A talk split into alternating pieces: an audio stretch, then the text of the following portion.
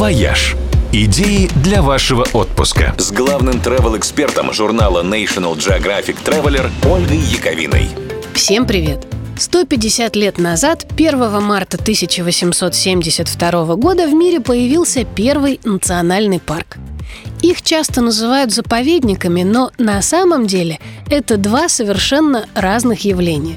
Заповедник – это закрытая территория, тогда как национальный парк – это то место, куда туристы допускаются, и даже кое-какая хозяйственная деятельность там разрешается, правда, в самом лайтовом режиме, чтобы природе не вредило. Первым таким парком в мире стал Йеллоустоун. Когда на его территории были обнаружены гейзеры, существование которых тогда еще никто не верил, Тогдашний президент США Грант принял закон, запрещавший всякую хозяйственную деятельность вокруг озера Йеллоустоун и даже направил армейские подразделения на защиту территории от браконьеров.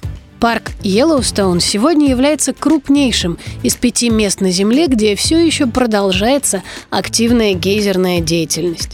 Здесь расположены две трети всех гейзеров и половина всех термальных источников планеты. Кроме них, в парке еще можно увидеть много всего интересного. Огромный окаменевший лес, самую большую в мире вулканическую кальдеру, озера с разноцветной водой, грязевые вулканы, обсидиановые скалы.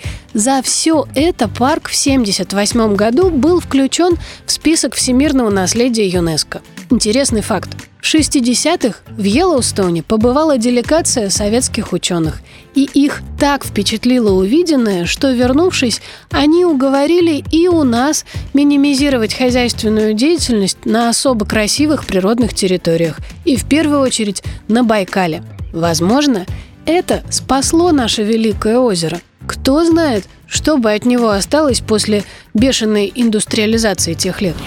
«Вояж» Радио 7 на семи холмах.